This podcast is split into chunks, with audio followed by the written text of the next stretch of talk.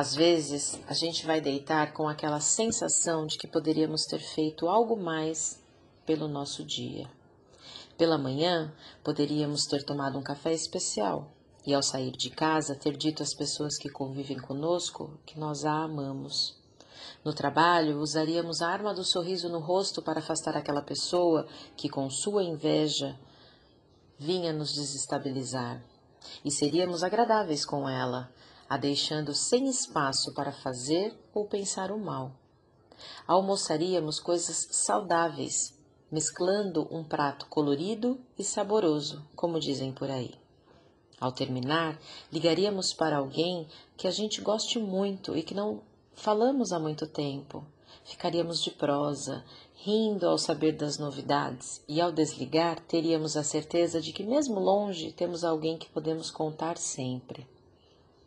Na volta ao trabalho, quem sabe compraríamos um sorvete para aquela pessoa que trabalha ao nosso lado e que nem imagina que pensamos nela com carinho quando estamos de férias, de atestado ou simplesmente no final de semana de folga.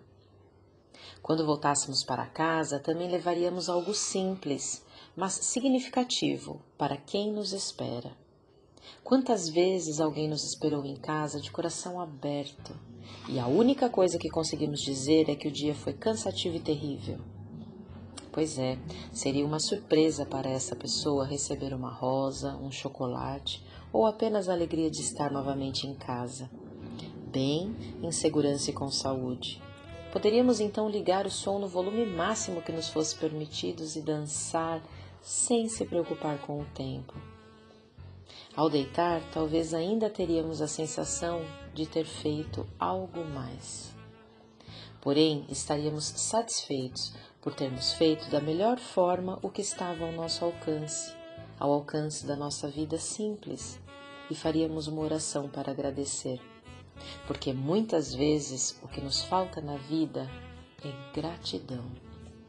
A gratidão como ela deve ser, composta de simplicidade e constância Quer ver só? É como fazer exercícios físicos. Nós sabemos da sua necessidade, afinal, é nossa responsabilidade cuidar da saúde. Mas relutamos muitas vezes, procrastinamos. Quando tomamos a decisão de começar, somos impulsionados a agir e logo vêm os primeiros sinais do corpo, as dores.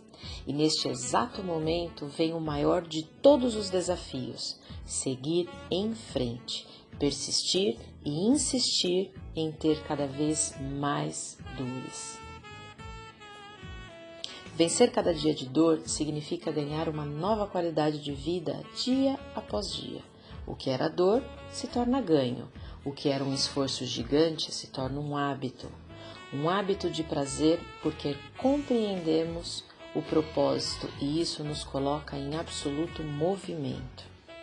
Assim é com a prática da gratidão. No início, ela não é explícita para nós e exigirá muito ao buscar agradecer aquilo que jamais imaginávamos que caberia qualquer agradecimento. Vai doer reconhecer até onde fomos ingratos nesta vida. Perceberemos que em muitos momentos estaremos diante de um embate nunca vivido, mas será necessário para que você evolua para o próximo passo. Acredite. Pensando em gratidão, o que você pode fazer hoje diferente de todos os outros dias? Busque uma atitude, apenas uma, e a coloque em prática. Você perceberá que com novos hábitos sua vida ganhará novos rumos e novos significados. Ser feliz é uma questão de escolha. O que você escolhe para a sua vida.